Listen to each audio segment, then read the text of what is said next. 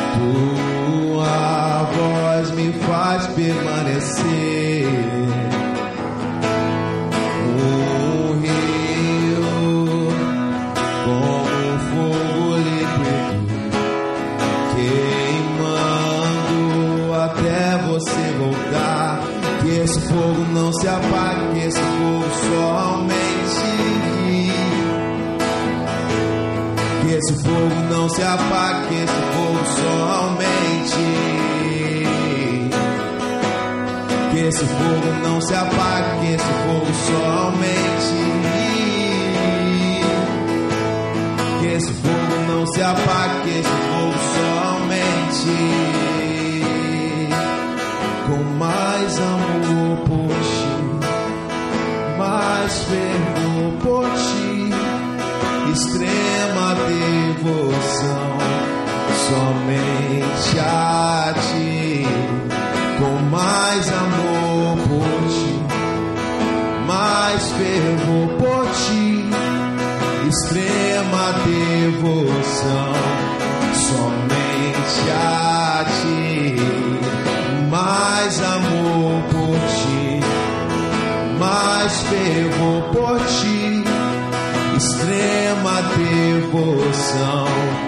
somente a ti, mais amor por ti, mais fervor por ti, extrema devoção, somente a ti. Canta espelho, mais amor por ti, mais fervor por ti, extrema Sómente a ti, mais amor por ti, mais fervor por ti, extrema devoção somente a ti. Que esse fogo não se apague, que esse fogo só. Que esse fogo não se apague, que esse fogo só que esse fogo não se apague, que esse fogo só aumente. Que esse fogo não se apague, que esse fogo só aumente.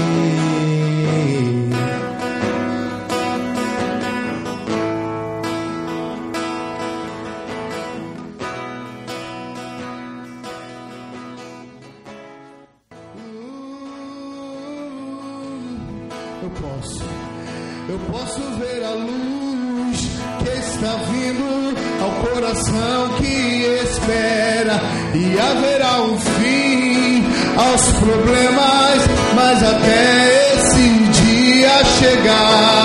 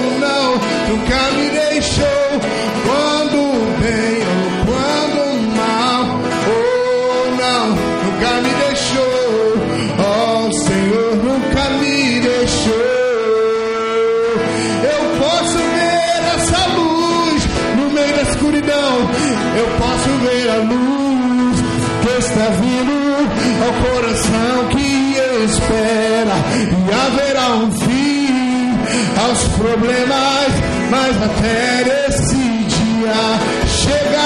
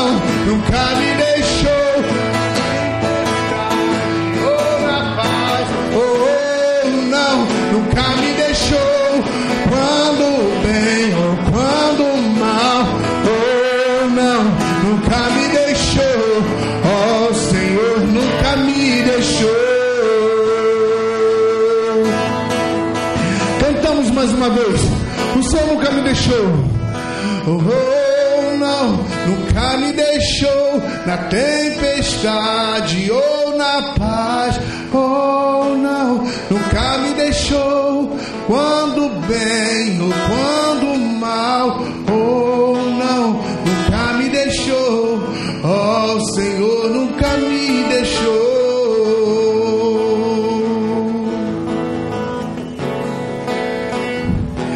Eu posso ver a luz que está vindo ao coração que espera e haverá um fim aos problemas, mas até esse dia chegar, te louvarei, te louvarei, Senhor. Eu posso, eu posso ver a luz que está vindo ao coração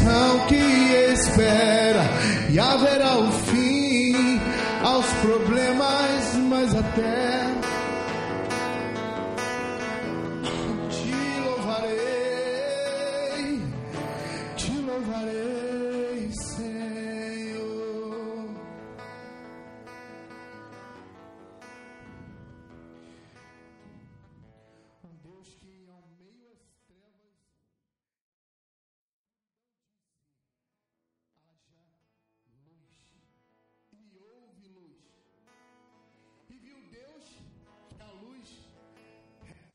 vamos lá. É, se você puder abrir no livro de Isaías, capítulo 40, versículo 28. A gente vai ler alguns versículos. Isaías 40, 28. Mas enquanto isso a gente vai orar, enquanto você está abrindo. Pai, em nome de Jesus, eu oro, Senhor, pela tua palavra, eu oro pelo teu espírito, Senhor. Eu oro por aquilo que o Senhor quer fazer, Senhor, no nosso meio, Jesus. Pai, eu, eu, eu bendigo o Senhor mais uma vez nessa manhã, Senhor. Pai, que eu não venha falar nada de mim, Senhor, mas eu venho apenas compartilhar aquilo que o Senhor quer nos transmitir nesse ano, Senhor. O Senhor não está é, preocupado, porque a palavra preocupado é se preocupar com algo. O Senhor não está preocupado o Senhor também não, o Senhor não está com pressa, porque a pressa, Senhor, é nada mais do contrário daquele que está atrasado. Não, o Senhor está no controle de tudo. E o Senhor não perdeu o controle de nada, Senhor. E o Senhor não está preocupado se a igreja hoje está um pouquinho mais vazia, que algumas pessoas ainda não veio, nós estamos voltando. Não, o Senhor não está preocupado com isso. Que o Senhor mudou a história da humanidade com apenas 12 homens, Senhor, com o coração queimando por você. 12 jovens, Senhor. O único que era casado era Pedro. O Senhor não está preocupado com isso. Com 12 adolescentes. O Senhor mudou a história da humanidade. Imagina o que o Senhor pode fazer, Senhor, com a tua igreja na nação. O Senhor pode fazer com a tua igreja no Brasil. E a tua igreja não significa que é abaite. Nós apenas somos uma parte de um corpo, de um, de um corpo que está se estendido todo pelas nações. A tua igreja é a igreja da África, junto com a igreja da Europa, junto com a igreja da Oceania, junto com a igreja, Senhor, da América do Norte. Isso é a igreja. Isso aqui é apenas uma comunidade onde pessoas estão aqui, Senhor, bendizendo o teu nome, te adorando, e amanhã, cada dia mais se arrependendo. Então, Pai, eu oro por essa palavra. Eu oro, Senhor, pelo espírito de sabedoria e revelação, como Paulo ora, que caia sobre nós nesse momento, que o temor do Senhor caia sobre nós nesse momento, Senhor. Que essa palavra venha queimar no nosso coração, Pai. No nome de Jesus. Amém. Amém. Isaías, eu mesmo pedi para vocês abrir, mas não abri. Isaías 40. E a gente vai, que eu vou começar exatamente do capítulo 40, só que o capítulo 40 eu vou começar de frente para trás. Então eu quero que você abra no Isaías 40, versículo 28. Aleluia! Eu estou muito empolgado pelo que o Senhor vai fazer. Não sabes, Isaías profetizando e dizendo: Não sabes, não ouviste o que o Eterno Yahweh, o Senhor, o Criador de toda a terra, não se cansa, nem fica exausto? Sua sabedoria é insondável, seu conhecimento é incompreensível. 29. Faz forte ao cansado e multiplica o vigor daqueles que estão fadigados. Ora, até os adolescentes se cansam e ficam exaustos. Os jovens tropeçam e caem. Mas aqueles que esperam no Senhor renovam suas forças, voam alto como águia, correm e não se fadigam, caminham e não se cansam. Paulo, agora Isaías, ele está profetizando, ele está falando algo acerca de um final de um começo, que ele começa a profetizar no início do capítulo 40, deliberando uma profecia, mas você precisa entender algo que ele fala no final, que ele está falando que os jovens vão se cansar e vão se fadigar, os moços, eles vão ficar exaustos, mas os que esperam. Então a gente começa a entender que existem, mais uma vez, aquilo que Paulo falou na frente, Isaías falou lá atrás, que existem três níveis, três níveis de estatura, de estatura no reino de Deus. Primeiro você vê que são os jovens, porque ele fala, os jovens se cansam e fadigam. Então ele está falando que está falando acerca de um nível de maturidade, de jovem, está falando de um nível de, de um começo. Por quê? Porque os jovens fazem muita força, os jovens acabam se cansando. E é muito igual aquilo que Paulo falou. Depois eles falam que os moços ficam exaustos. Os moços depositaram bastante energia.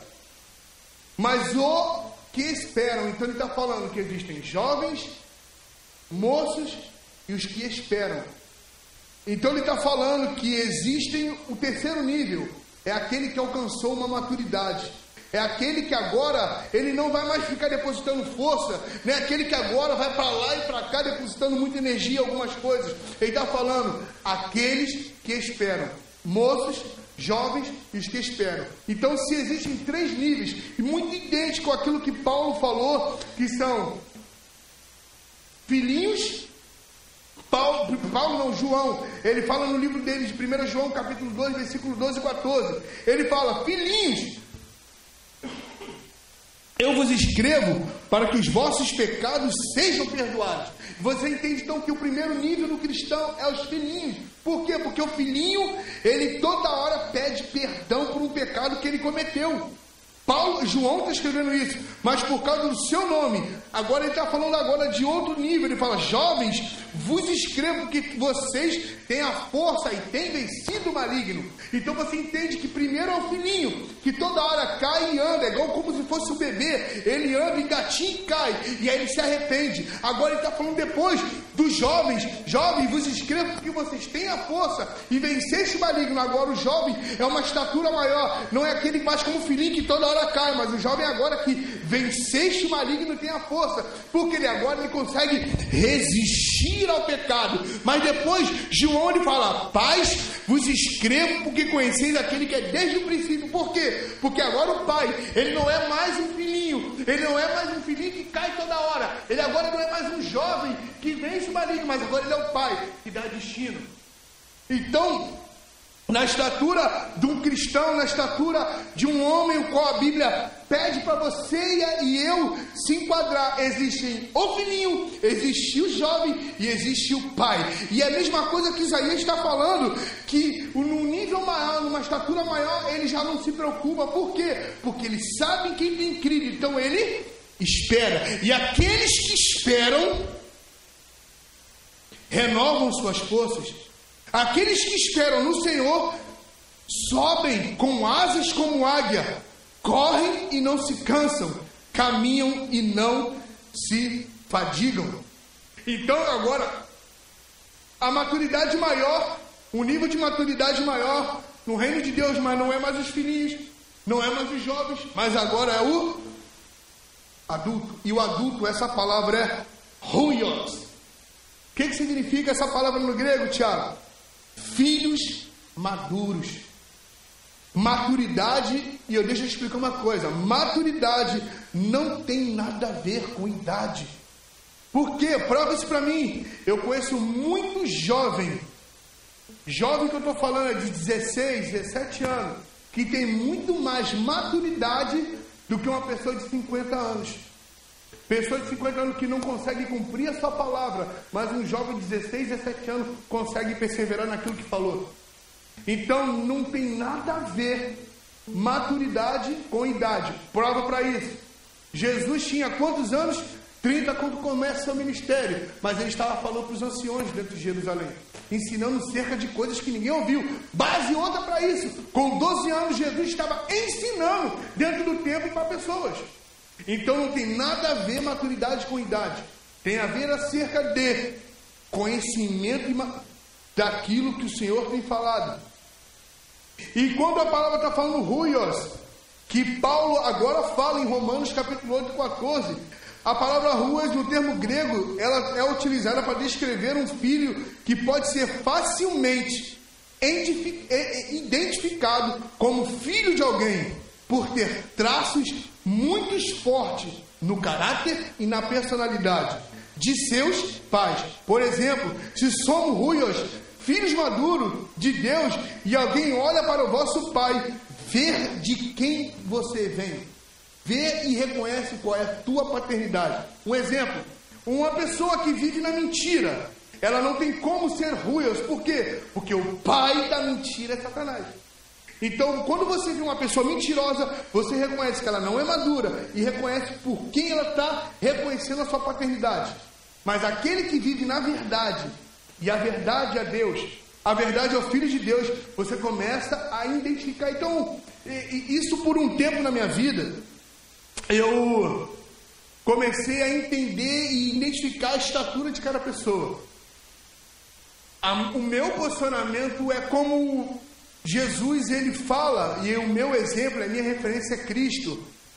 Mas hoje eu tenho aprendido a respeitar a estatura de cada um. Por muito tempo eu ficava muito nervoso quando eu via alguns filhinhos, quando eu via alguns jovens que ainda não tinham alcançado a maturidade. Isso eu estou falando de gente velha, gente de mais idade, gente com mais experiência de vida, mas não experiência daquilo que o Senhor falou. E eu ficava muito revoltado. Ali, ó, bota para fora ali, Tiago. E eu ficava muito revoltado acerca disso, porque as pessoas elas elas elas não não não, não aumentavam, não crescia na estatura. E eu comecei a, a usar como Jesus falava. Você vê em Apocalipse quando uma vez mais, quando Jesus ele vê que existia um povo em Jerusalém, em Israel, imaturo, o que, que a palavra diz? Que o verbo esteve conosco. Mas depois em Apocalipse, quando ele vai começar a compartilhar acerca da revelação de quem é o Pai, acerca da revelação completa daquilo que vai acontecer no futuro, você vê que no texto em Apocalipse, no capítulo 1, ele fala: e Jesus disse: João, sobe aqui. Agora Jesus já não desce mais ao nível dele, mas é ele que está puxando João para o nível qual ele estava, no nível de uma visão mais ampla. Então, o, o pai é aquele que tem uma visão mais ampla, é aquele que não se move em ansiedade, é aquele que não se move preocupado com nada, em meio a um barco onde estava tudo quase naufragando. Em, é, Pedro e os discípulos andam ansiosos e entram em, em, em aflição por o que estava acontecendo. Jesus estava onde? Deitado na, na, na, na parte de baixo do barco. Por quê? Porque ele sabia que seu propósito ainda não tinha sido cumprido. Então ele sabia que nada iria acontecer. E muitas das vezes a ansiedade ela leva a gente a estar numa estatura ou de jovem de filhinho que se preocupa com algo. O filho maduro não. Por quê? Porque ele sabe que o pai não vai deixar nada faltar para ele. Então a palavra ruas é isso, o termo é, é, é, grego para filhos maduros é ruios. O termo grego para uma estatura maior de maturidade é ruios. Só que o termo começa falando no Isaías 40, no final a gente lê: os que esperam, dona Laura, os que aguardam. E essa palavra é kavan, que significa aguardar ansiosamente por algo, ou está à espreita. Tiago, o que é espreita? Está vigiando, espionando, observando, olhando. Como o texto hebraico diz que é como um leão olhando e espionando a sua presa. Então, aqueles que aguardam o Senhor, no verso 29 a gente leu 40, 40, 20, isso, hã? 40, 20, 31, isso. Aqueles que esperam, aqueles que cavam no Senhor, renovam suas forças. Então o que significa? Aqueles que estão, ó, aguardando, mas ó, atentos para algo está para acontecer. Algo que o Senhor já falou, mas ele está guardando, como o leão fica olhando a sua presa. O leão não faz muito movimento, Kaique. O leão ele não grita, por quê? Porque a sua presa pode sair fora, Gabriel. O leão ele fica esperando o momento certo de agir. Ele não é ansioso, ele aguarda. Ele aguarda. Ele está aguardando o momento certo de atacar. Esperar no Senhor significa estar à espreita da Sua presença, ou à espreita, ou ansioso e aguardando por aquilo que Ele está para fazer. Aqueles que esperam, filhos maduros, estão aguardando, ansiosos por aquilo que ele vai fazer. estão acampando, esperando o momento certo para saltar sobre aquela sua presa. Ele está aguardando por algo. E aonde eu observo isso nas Escrituras, eu consegui observar que João Batista, ele nunca tinha pregado a sua saída do deserto, mas unicamente a chegada do Senhor. Ele nunca saiu do deserto, não, ele ficou no deserto. E ao contrário, alguém foi lá no deserto estar com ele. João Batista nem mesmo saiu do deserto para viver algo menos ou mais difícil, apenas viveu o momento da visitação do Senhor. Mesmo de, depois que ele foi decapitado assim, o meu propósito é anunciar a saída do deserto e anunciar a chegada do Messias. João Batista ficou lá guardado, esperando. Para quem não sabe, João Batista ficou 18 anos no deserto, declarando e pregando a mesma coisa, se santificando por algo e aguardando alguma coisa acontecer. Por quê? Porque já tinha sido falado. E a gente vai ler já já. Eu vou falar um pouquinho rápido, bem breve, sobre a vida de João Batista. João Batista era filho de um sacerdote chamado Zacarias e também Isabel. Ambos eram pertencentes da família sacerdotal de Arão. Os dois eram da linhagem de Arão. Tanto Zacarias quanto Isabel. Os pais de João Batista foram, no início você pode olhar que eles foram pressionados a moldar João Batista segundo os seus próprios costumes familiares. Quais? Sacerdotais. Porque João Batista era filho de Zacarias. E a tradição dizia que todo filho de um sacerdote tinha que ser sacerdote. Eles foram pressionados, tanto que você observa aqui quando Zacarias descobre e João Batista nasce, o texto diz que eles queriam botar um nome em João Batista. Por quê? Porque a tradição era para que o nome de João Batista fosse também Zacarias. Mas, devidamente revelado qual era o nome do seu filho Zacarias, fala: não, o nome dele é João. E agora o Senhor está mudando a trajetória das coisas. O Senhor está mudando a trajetória como todos achavam que ia ser, mas o Senhor estava fazendo de uma forma diferente. O Senhor estava agora fazendo do jeito dele, não como o jeito do costume. E você acha que não é difícil a gente, a gente muitas das vezes, começar uma reunião como domingo de manhã? Como assim, Tiago? O Senhor nos deu uma direção, uma palavra para fazer esses cultos que a gente está aqui se reunindo de manhã.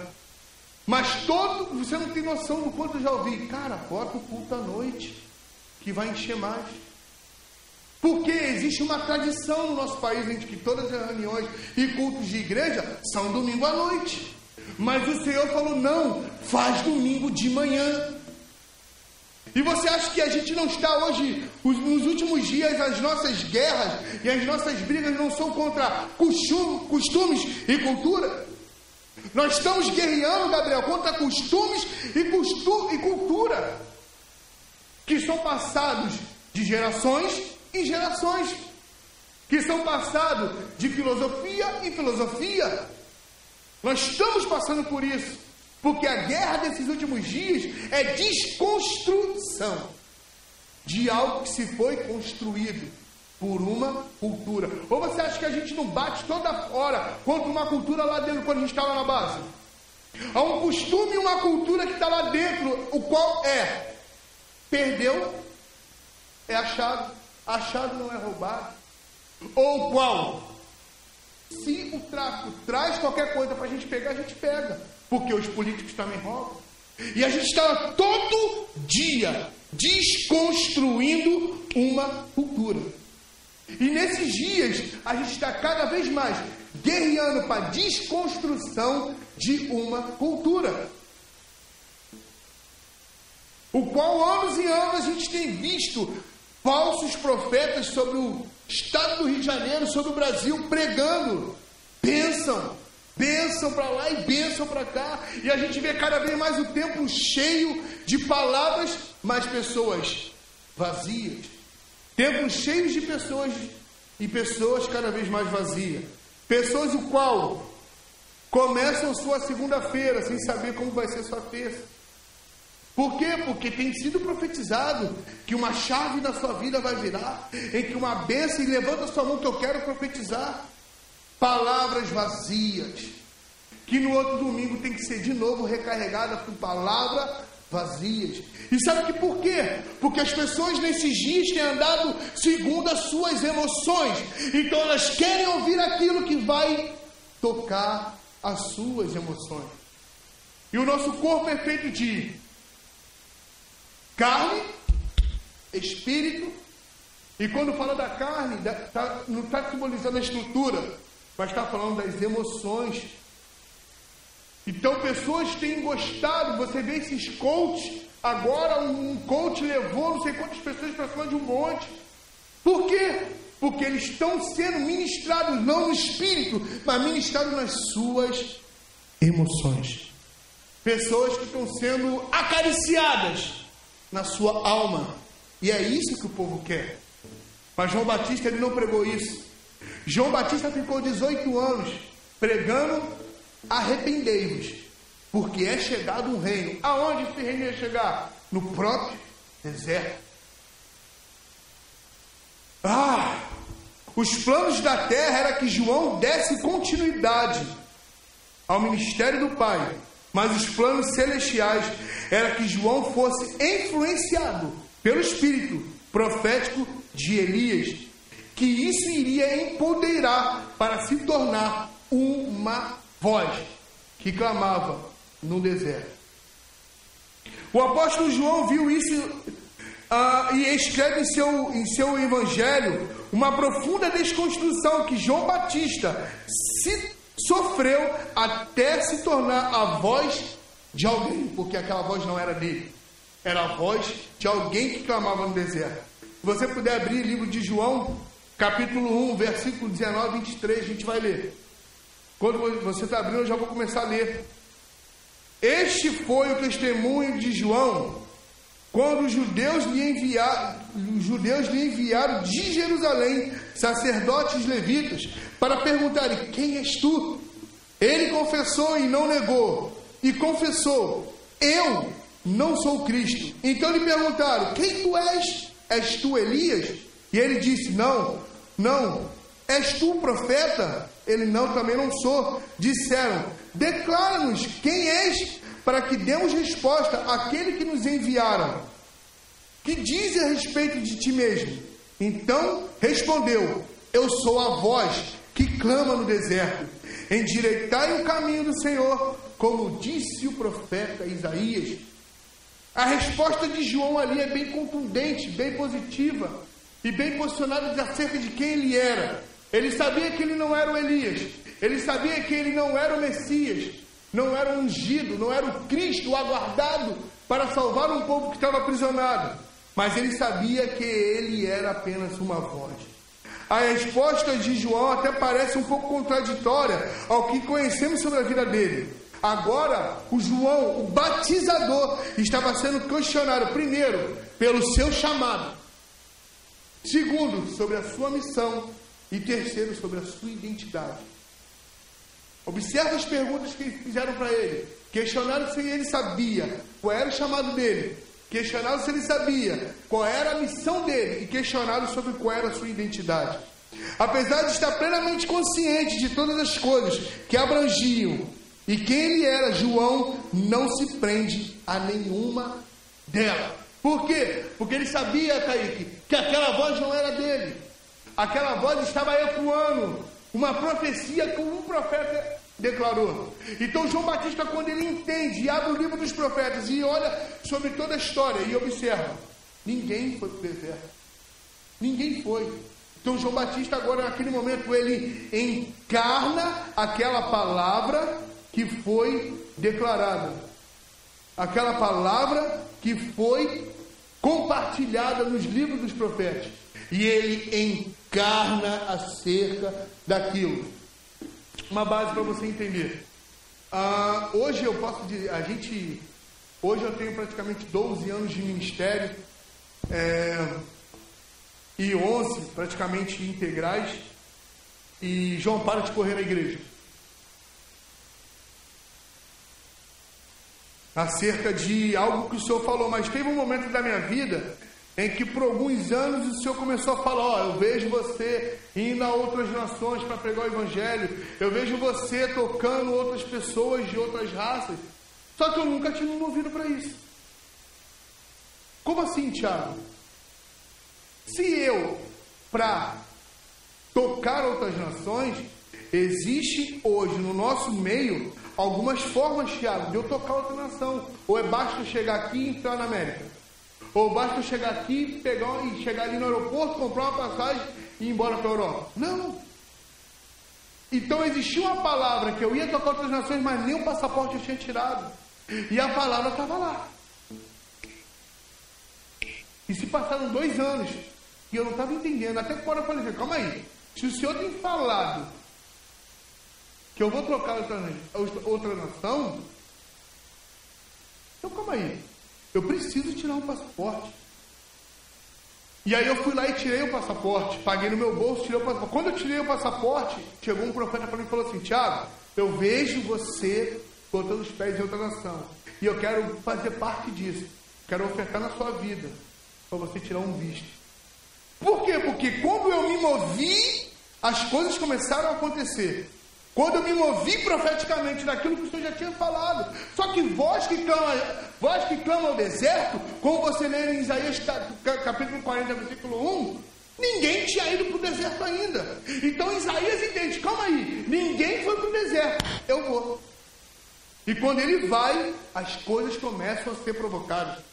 Por quê? Porque você vê que Isaías não se, não se movimentou na sua alma. Por quê, Tiago? Porque se, se, se João Batista se move na sua alma, quem quer ir para um lugar o qual não tem ninguém? Um qual durante o dia é muito quente, Camila, mas durante a noite é muito frio.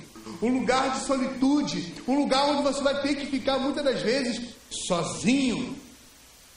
Ninguém quer ir para esse lugar.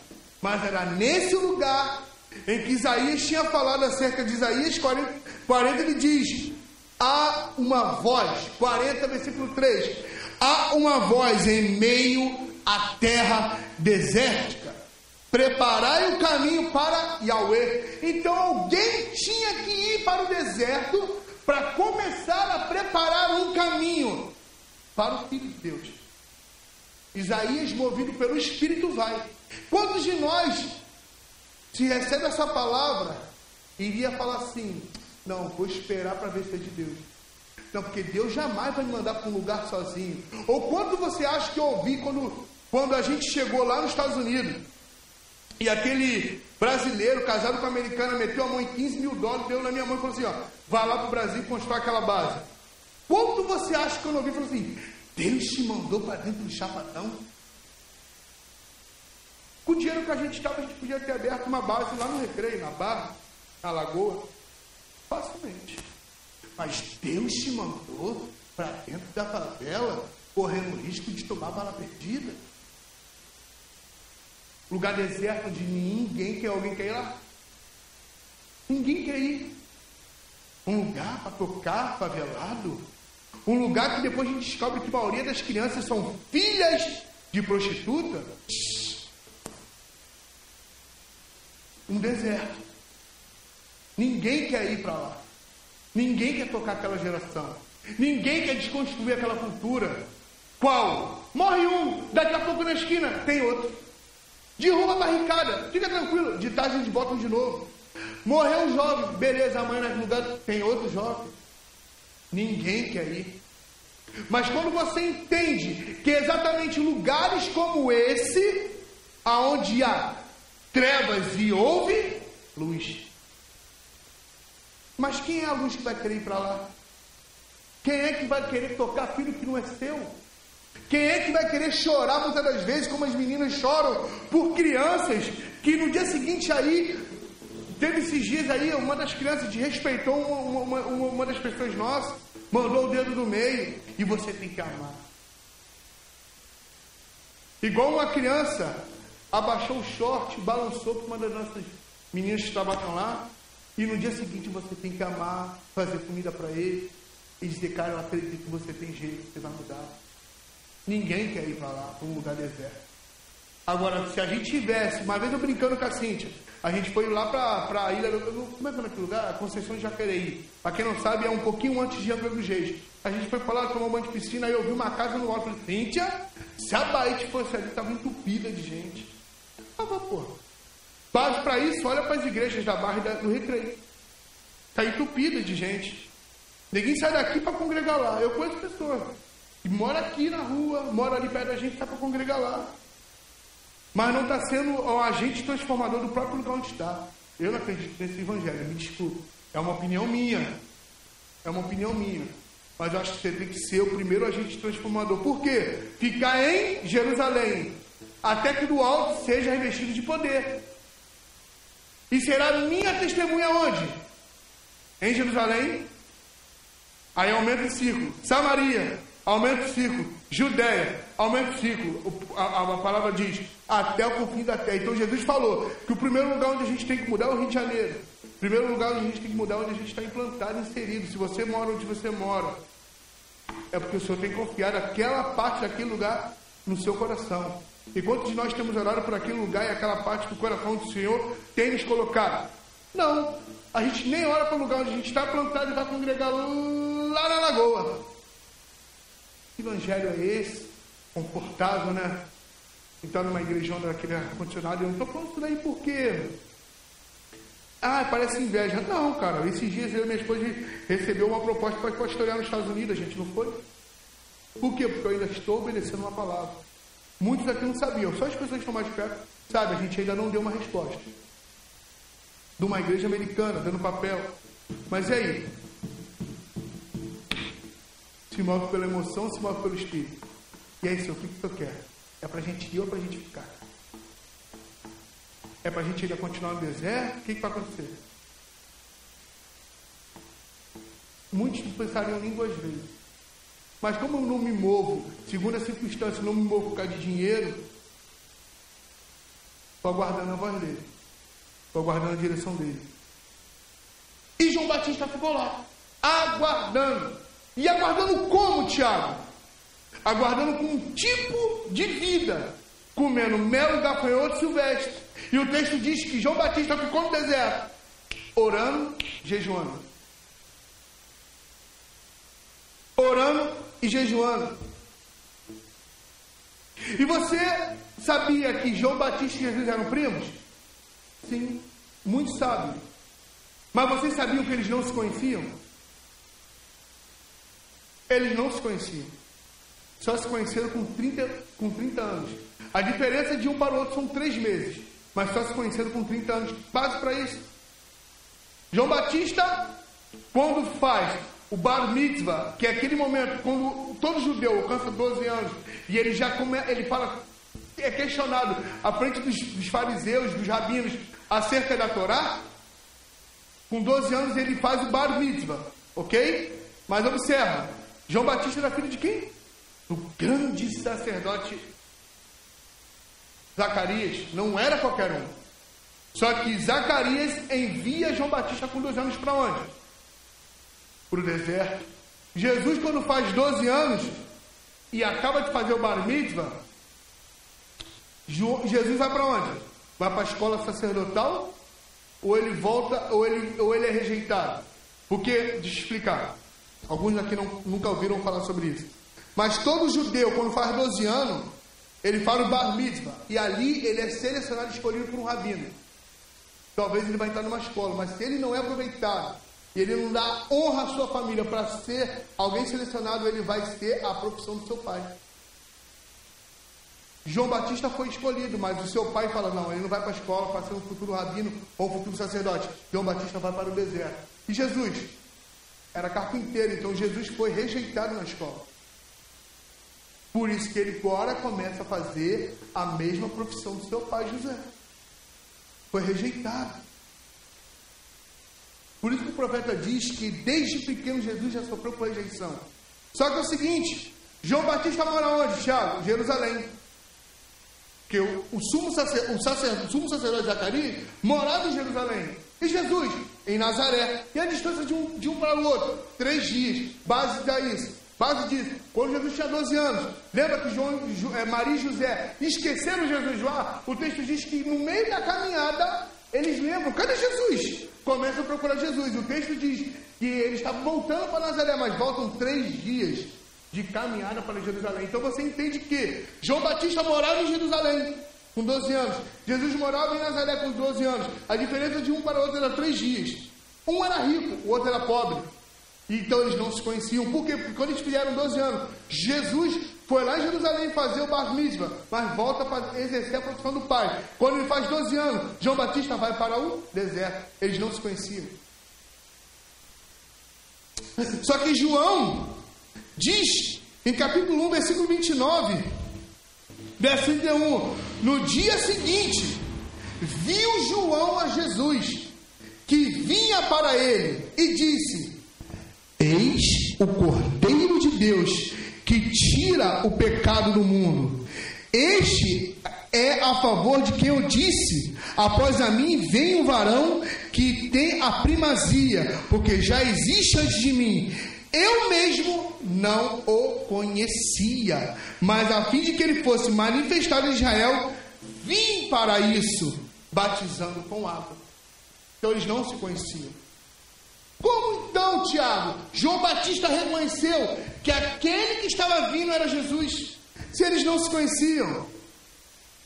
Porque eles estavam, Tiago, no mesmo espírito. Quando ele olhou, o espírito que estava em João Batista testificou com o espírito que estava em Jesus.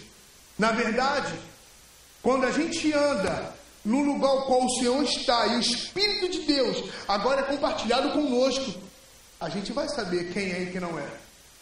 A gente vai saber quem está no mesmo espírito e quem não está. E outra verdade, a gente vai saber quem é de verdade e quem é de mentira. Por quê, Tiago? Porque se a gente analisar hoje na nossa nação, existem dois tipos de igrejas. Uma igreja que fala arrependimento e prega o reino de Deus, enquanto uma outra igreja está pregando, venha bênção, venha para cá. Então, alguém não está no mesmo espírito daquilo que é pregado segundo as escrituras. Uma se movimenta pelo espírito, a outra está se movimentando segundo a sua carne, segundo a sua emoção. Uma está lotada falando acerca de palavras de vou, vou profetizar sobre a tua vida em três dias, vai acontecer isso. Outra está pregando, arrependei-vos porque é chegado o reino de Deus. Porque a mensagem de Jesus de João Batista era o quê? Arrependei-vos porque era chegado o reino de Deus. Então, nesses dois lugares, nesse mesmo metro quadrado que se chama Brasil, existem duas vozes. Uma guiada pelo espírito, a outra guiada pelas emoções. Naquele cenário existiam duas vozes. Uma no deserto pregando pelo espírito, a outra com os tempos lotados. Só que a forma como João Batista se moveu em santidade. Como assim santidade, Tiago? Santidade é aquela vida de arrependimento. Deixa eu te falar uma coisa. Você pode começar a fazer o jejum amanhã, mas isso não significa que você vai ser santo tão 100% popstar. Porque santidade não é aquele que começa agora a corrigir e botar o dedo na cara dos outros. Porque esse é o santarrão. Santidade é aquele que quanto mais jejua, e agora ele está se alimentando do Espírito, ele começa a ver a carne dele, ele começa a ver onde ele está, ele começa a se arrepender do que ele é. Santidade é arrependimento. É cada dia mais você entender que eu preciso mudar. Mas sede santo como eu sou santo. Então o Senhor está falando para eu e você buscar a santificação, buscar a santidade, buscar ser um cara quebrantado, buscar ser um cara que quando erra, reconhece onde errou. Fala, cara, não preciso não posso mais voltar estar nesse lugar. Então, isso é santidade, isso é buscar santificação. Não é agora você começar no jejum e daqui a pouco querer botar o dedo na cara dos outros e falar que você é melhor do que alguém. Não é isso. E João Batista ele foi para o deserto e começou a viver esse tempo, essa vida de santificação. E o que que diz o texto? No verso 40. Há uma voz que clama ao deserto e preparai um caminho para Yahweh na estepe e aplanai uma vereda. Então você entende que a, a, a, o posicionamento de João Batista era estar no lugar o qual o Senhor iria até ele. Não é nunca a gente que vai até o Senhor, mas é Ele que sempre vai até nós. E aí ele fala: Há uma voz que clama, e alguns, e alguns versículos diz, consolai, não sei se assim está na sua Bíblia. Consolai, consolai. E a palavra consolai é Nasham, no hebraico. Significa, sabe o que, Tiago? Se arrependam. E é a mesma palavra que também se diz, se confortem. Então ele está falando, se arrependam, Nasham, Nasham, justiça e juízo. Pois há um grito sufocado na garganta de muitos nesses últimos dias. O qual? O qual você tem visto um cenário como está o nosso país. Mas nós, como igreja, não temos nos posicionado como quê? Então ele está falando. Há um tipo de igreja nesses dias. O Espírito está convocando em meio ao deserto. Um tipo de igreja que agora vai buscar a santidade do Senhor. E deixa eu te falar uma coisa. Quem trouxe juízo quem trouxe, Tiago, juízo para Jerusalém foi João Batista. Como assim, Tiago? Analisa. Vou falar primeiro de Noé. Noé estava temente e obedecendo ao Senhor. Quem trouxe o juízo para aquele povo? Foi Noé e sua família. Uma base eu uso muito. Está numa classe, está no meio do cenário de uma prova. A professora chega na sala, Gabriel, e fala o seguinte: hoje tem prova, ok? Prova surpresa. Tem 50 alunos na sala, dona, dona Laura. Aí nos 50, Tiago, um tira 10.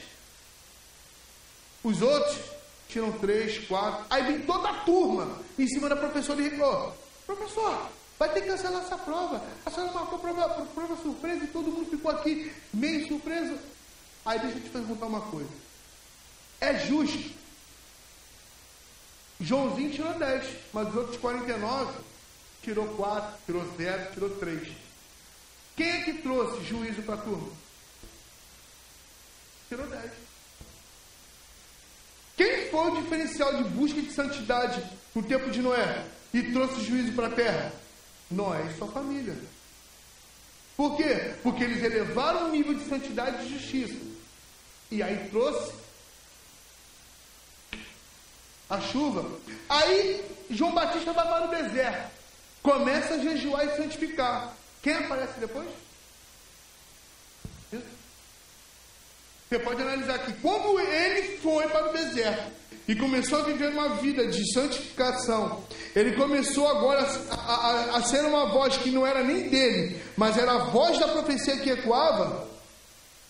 Ele preparou o caminho. Aí eu te pergunto: quem é que nesses dias vai trazer e atrair a presença e a volta de Cristo de novo para a terra? Atra, atrair e, e a presença da glória de Deus para esse lugar. É um tipo de igreja que vai santificar. E aí o céu vai começar a fazer a separação. Que é o momento. Quem faz a separação não é eu, eu e você. Quem faz a separação é o céu. De quem é joio e de quem é trigo. E o que, que ele falou que vai fazer com o joio? Vai ser lançado ao fogo. O fogo está falando inferno. O fogo está falando que ele vai trazer um tempo de tribulação. Então o que o Senhor está falando nesses dias? João Batista, quando ele começou a jejuar e começou a viver uma vida do Espírito, em santificação, Jesus entra em cena. Quando ele entra em cena, o primeiro lugar que Jesus vai, dentro do templo. Então, se eu e você temos visto uma falsa voz, uma igreja mentirosa, o nosso posicionamento é só fazer o quê? Elevar o nível de justiça. A glória de Deus vem e levanta. Começa a mostrar quem é de verdade e quem de mentira. Quer ver o Senhor começar a balançar a estrutura da igreja no Brasil? Começa a efetuar. Começa a levar o nível de justiça.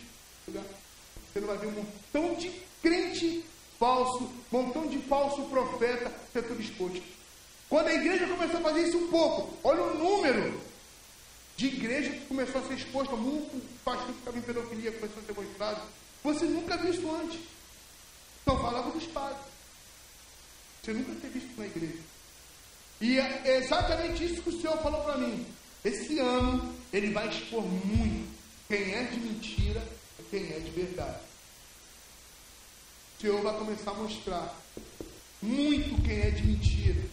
Crente falso, mentiroso, diz que ama o Senhor, mas não obedece a sua voz, não submete a palavra. Ele vai começar a expor.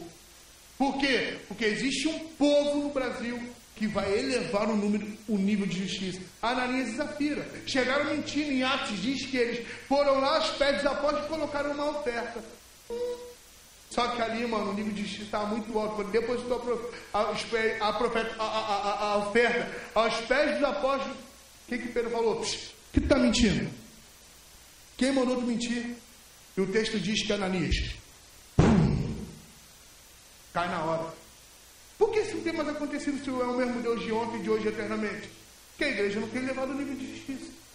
E como ele eleva o nível de justiça? Se santificando.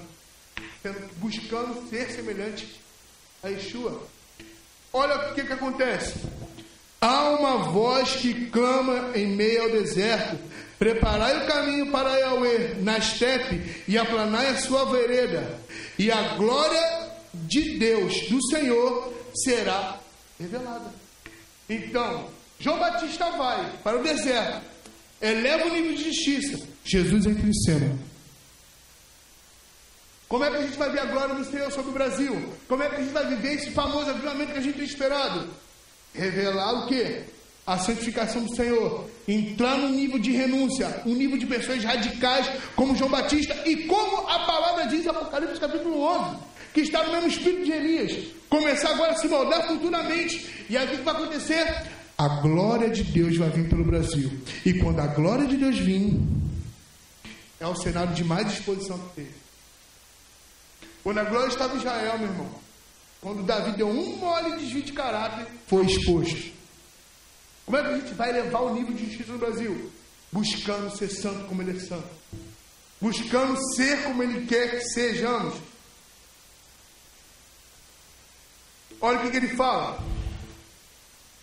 O apóstolo João ele usa a mesma, a mesma forma e a mesma impressão em Apocalipse capítulo 11, versículo 1. Foi-me dado um caniço semelhante a uma vara, e também foi-me disto: dispõe de médio santuário de Deus, e o seu altar, e naquele que adoram. O que, que é isso, Tiago? Caniço. É a mesma aquela expressão que Jesus fala. Este João Batista é o caniço que enverga de um lado para o outro. O que é caniço? Era um pedaço de tipo de cano, vara de cano, em que os judeus usavam para quebrar. E aquele, aquela, aquela forma que eles pegavam, aquela madeira, eles mediam. E Apocalipse está falando desse caniço. Então está falando a mesma expressão que Jesus usou para João Batista. Estão falando do quê? De um tipo de gente, de um tipo de uma geração que vai santificar. E aí o Senhor vai pegar esse tipo de gente e vai usar como para medir a igreja. Então, tipos de pessoas que vão viver em santidade e santificação, você, Tiago, vivendo uma vida radical, você vai ser um parâmetro para medir quem é de verdade e quem é de mentira. Mas como se a gente está igual? Mas como se a gente está igualzinho? Ou até a igreja mentirosa, essa falsa voz, ou às vezes igual ao mundo. E calma aí, deixa eu te falar uma coisa, eu não estou falando que você tem que se separar de ninguém, não. Eu estou falando só que você vai ser instrumento usado para medir. Deus vai usar você, Gabriel, para ser parâmetro para um outro jovem da tua mesma idade. Fala assim, não, calma aí. Esse consegue, esse consegue. Fogo. Eu não vai matar, não é isso que eu estou falando. Estou falando da grande tribulação. Estou falando de trazer a glória e santificar toda a massa. É isso que eu estou falando. E a glória do Senhor se manifestará, e toda a carne verá, pois a boca do Senhor disse uma voz que clama, e toda a carne e erva e toda a sua glória, como flor da erva seca, caem as flores, soprando nelas o hálito do Senhor. Na verdade, o povo é a erva. É isso que o Senhor está falando. Deus está anunciando que a glória dele vai se manifestar sobre o Brasil. E ele está convocando um tipo de gente que vai elevar o nível de justiça. E nesse momento que elevar o nível de justiça, elevar o nível de renúncia, a glória dele vem para o Brasil. E aonde está essa glória, Tiago? Aonde está essa glória?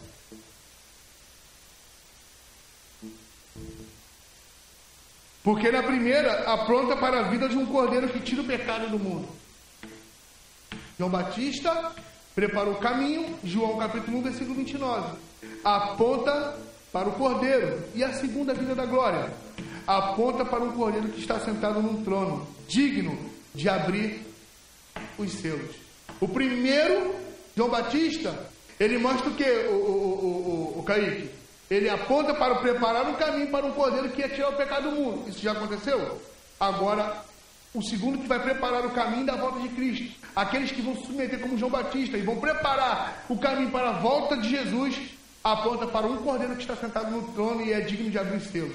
E deixa eu te falar uma coisa. Eu e você temos o poder de acelerar a volta de Cristo. Pedro fala sobre isso. E eu queria que você guardasse esse versículo, para você nunca mais esquecer. 2 Pedro, capítulo 3, versículo 10. Abra aí, 2 Pedro, e você vai ver como a igreja tem esse poder de acelerar a volta de Cristo. Jesus já era para ter voltado há muito tempo. Mas não voltou porque Deus não permitiu para que eu e você entendesse esse chama, isso, essa palavra. Olha o que está escrito em 2 Pedro, capítulo 3, verso 10. E você vai ver como eu e você temos autoridade de trazer Jesus para a terra.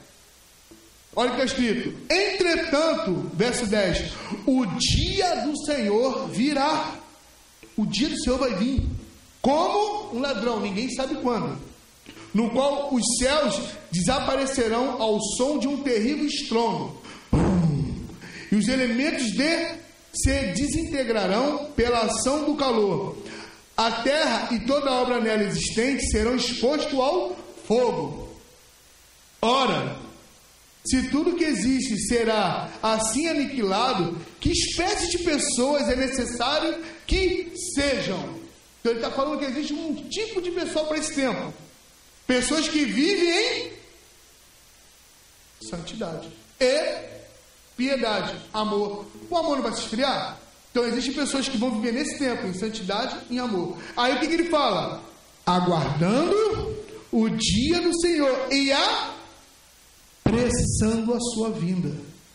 Então, no último dia, dias de pessoas que vão viver em santidade e vivendo, perseverando no amor de servir pessoas, porque amar é servir, vai acelerar a volta de Cristo. É um tipo de pessoa maranata, a qual vai aguardar a volta de Cristo. Mas o texto diz que vai acelerando e esperando. Por que esperando? Maduro, acelerando a volta de Cristo, mas aguardando a sua volta. Acelerando Jesus vir, porque o texto diz que ele está assim, ó, nas nuvens e os anjos estão segurando ele. Mas quem vai acelerar a volta de Cristo é eu e você. Através da santidade e através de viver e perseverar no amor. Então existem tipos de pessoas que podem acelerar a volta de Cristo. Como?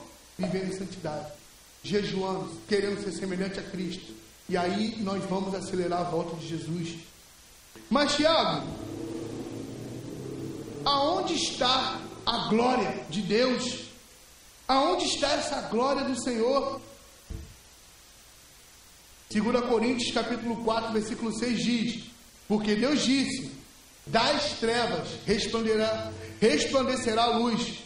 Ele mesmo resplandeceu em nosso coração para a iluminação do conhecimento da glória de Deus na face de Jesus. Então a glória de Deus está na face de Cristo. A glória do Senhor está no rosto de Jesus. Moisés, quando subiu e ficou bem perto da glória, seu rosto resplandeceu. O seu rosto pode resplandecer. Quando olharem para você, verem Cristo. E Jesus falou em João capítulo 17: Aquele que olhar para vocês, igreja, verão a mim. E quem vê a mim, verá o Pai. Existe um tipo de pessoa nesses dias em que vai buscar a santidade e perseverar no amor de Cristo perseverar em espalhar o amor, perseverar em expandir e espalhar e compartilhar a santidade de Deus, vivendo uma vida de renúncia, uma vida de santidade, uma, uma vida para a qual João Batista queria tanto, almejava tanto a presença de Jesus perto dele, em conhecer a glória de Deus, que ele viveu, ele começou a viver, Tiago, radical num termo de santidade, ele começou a jejuar, ele começou a ler a palavra, a Torá, e aquilo ali apressou e acelerou. Tanto que no momento que ele começou a executar e perseverar na palavra que estava em batizar pessoas, ele olha para o lado e opa, eis aquele que é o Cordeiro de Deus. Então, quando eu e você, como igreja, viver essa vida, a glória do Senhor vem sobre o Rio de Janeiro. Aí você vai começar a ver traficante começar a aceitar Jesus do nada, largar a arma. Você vai começar, começar a ver policial que era corrupto, pegar tudo que tinha dentro da sua casa que ele comprou com corrupção, entregar e devolver e pedir para ser preso. Que é isso, Tiago? Olha para a história dos últimos avivamentos. Olha lá em Chicago, pessoas dentro do hospital começaram a ser curadas, o hospital começou a ter problema com a política. Por quê? Porque não tinha mais como o político começar a se corromper. Por quê? Porque não tinha ninguém doente. As pessoas começaram a ser curadas. Os corruptos começaram a bater na porta da delegacia e falar: Me prenda! Por quê? Porque eu roubei no meu trabalho. O nível de justiça aumentou naquele lugar. Se eu, através de um moleque de 16 anos chamado Evan Roberts, em Gales, você pode procurar sobre isso na história, ele subia todo dia para o morro e começava: Senhor, traz o avivamento para a nossa nação em Gales. E de repente um moleque de 16 anos começou a orar assim, por dias orando, por dias orando, de repente no céu fez um PUM! E foi o maior, um dos maiores palcos de avivamento. Um moleque de 16 anos. Isso no século XIX. E ele falou que vai fazer outra vez mais nos nossos dias. Só que a igreja está sim aguardando, não. Mas existe um tipo de posicionamento para isso acontecer. Qual? Buscando a santidade, buscando a santificação, buscando ser semelhante a Jesus, ser semelhante a Ele, buscando, almejando, desejando, Senhor, eu não aguento mais esse nível que está aqui. Vamos aumentar esse nível. O Senhor está convocando toda a terra. E por isso que eu, eu, eu falei assim, no momento quando a gente começou a falar esse negócio de jejum, que, cara, isso é muita loucura, Cíntia. Porque, porque, pô, de novo, cara, uma vez a gente fez um jejum de 21. 21? 21. E, pô, aconteceu coisas poderosas no nosso meio. Foi até onde deu um romper que a gente desceu para cá. E o Senhor começou a trazer até o recurso para a gente descer para cá. A gente ora. Pede nada a ninguém, só ora. E de repente, agora o Senhor está falando que para a gente, o, o Espírito está convocando, e eu falei, cara, será que é só a igreja? E quando eu comecei a observar, não era só a gente, não, os irmãos de outro continente, os irmãos de Goiânia, então o Senhor está começando a convocar, há uma voz no Espírito chamando um tipo de pessoa para o deserto, uma voz está começando a falar: vem para o deserto, vem ficar 40 dias, porque se você analisar Mateus, obrigado Espírito Santo. Mateus capítulo 4 diz que e o Espírito Santo levou Jesus ao deserto. Quem leva Jesus para o deserto não é o diabo. Quem leva Jesus para o deserto é o próprio Espírito Santo. Para quê, Tiago? Para ser tentado. Eu vou te falar uma coisa. Não vai ser fácil esses 40 dias. Não vai ser. Vai vir tentação. Eu já te falo, Deus, como a palavra de Deus diz que Deus, Carol, não tenta ninguém. Deus não tenta. Quem tenta é Satanás. Mas Deus prova. Quem tentou Jó? Satanás. Mas quem provou e deu bom testemunho dele? Senhor. Você vai ver que o meu servo Jó é inabalável. Nesses 40 dias que se iniciam hoje meia-noite. Ah, sua carne vai tremer, suas emoções vão, vão se acelerar, convites você vai receber. Eu não estou falando de convite você na casa de um, de, um, de um amigo, de uma amiga, não estou falando disso. Eu estou falando convite para alimentar a sua carne. Meu irmão, só eu começar a, a, a, observar, é só eu começar a anunciar acerca desse jejum, eu já comecei a receber alguns convites que eu não recebo há muitos anos. Coisas para mexer na minha emoção, coisas para tocar na minha carne, coisa porque o Adão, na verdade, nunca morre. Ele está adormecido dentro de mim, dentro de você.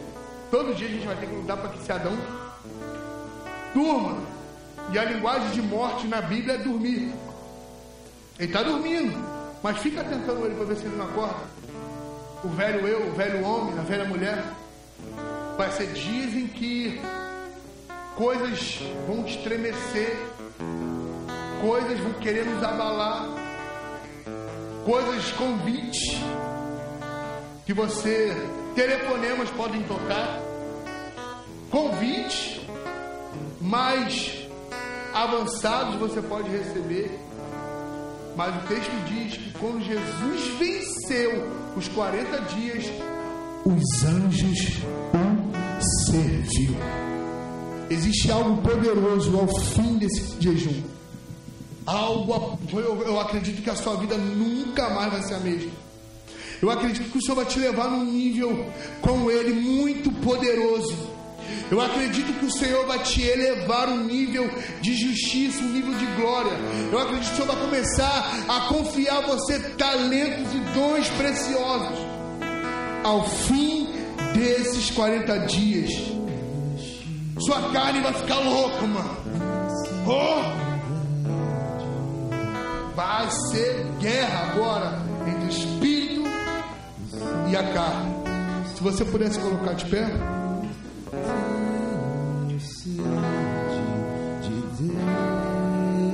Vai ser punk.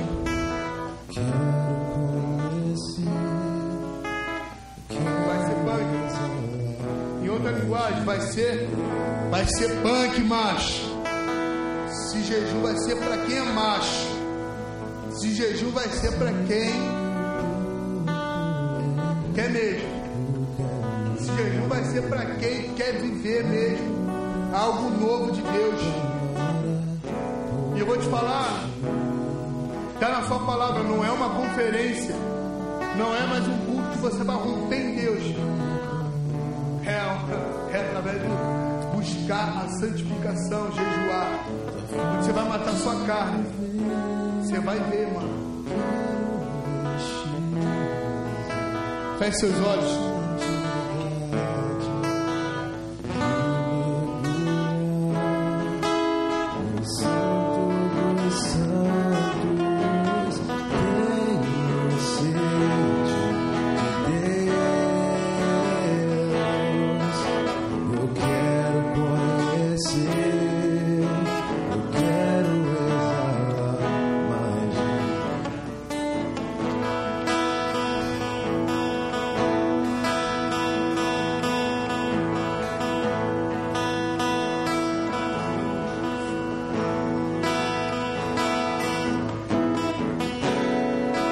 Vai ser um lugar onde agora você não vai ficar só no pátio exterior.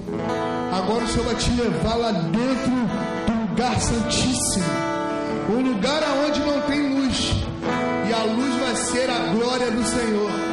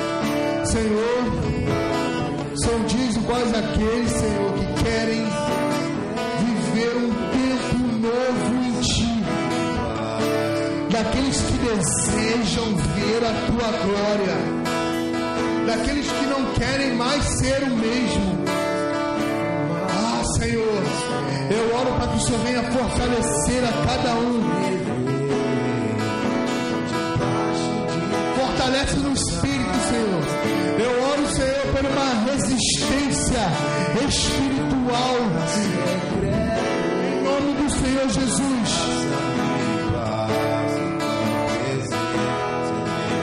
Eu oro por uma resistência, Senhor, uma permanência no Espírito. Ah, Senhor, eu oro pelo meu irmão, pela minha irmã, Senhor, que no dia da tentação tenha força para dizer: não, eu não quero, não, eu não posso, não, eu não vou. Que nada vai ser o suficiente para trocar esses pequenos minutos, esses poucos minutos por algo eterno que o Senhor quer compartilhar com os seus e com a sua igreja. Nesses dias de jejum, Pai, o Senhor tem falado que vai ficar cada vez mais claro quem é joio e quem é trigo, quem deseja pela glória ou com aquele que apenas se contentou em viver da forma que está. Eu oro por isso, Jesus.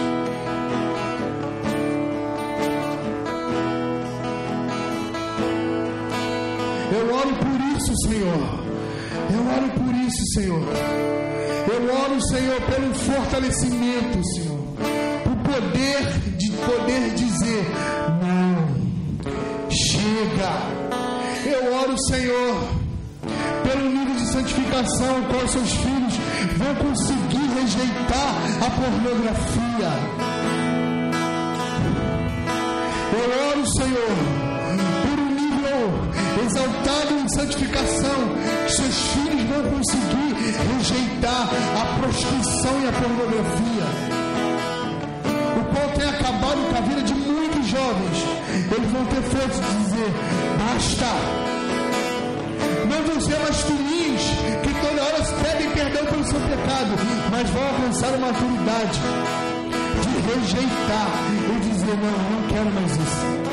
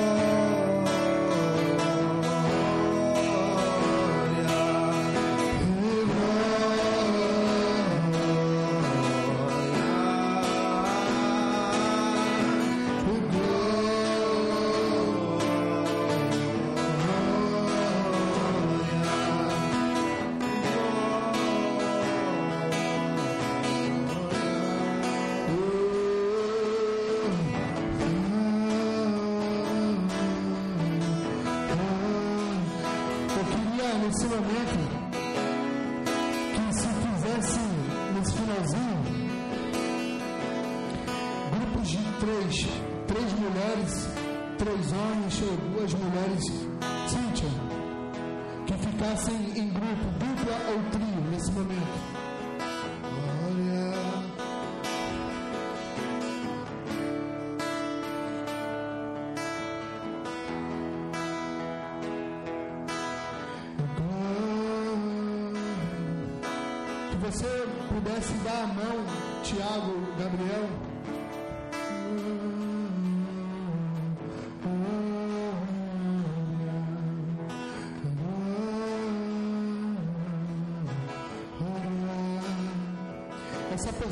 Ao seu lado,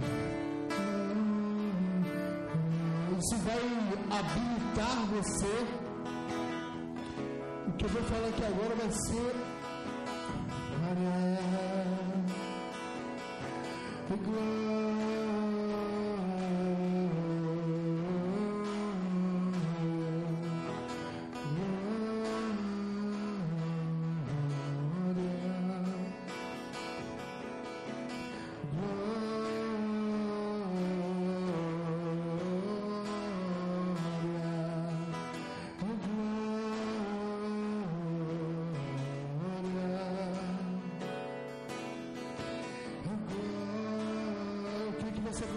orar para a pessoa que está ao seu lado. Pedir para que o Senhor venha fortalecer ela. Começa a declarar essa palavra sobre a vida dela.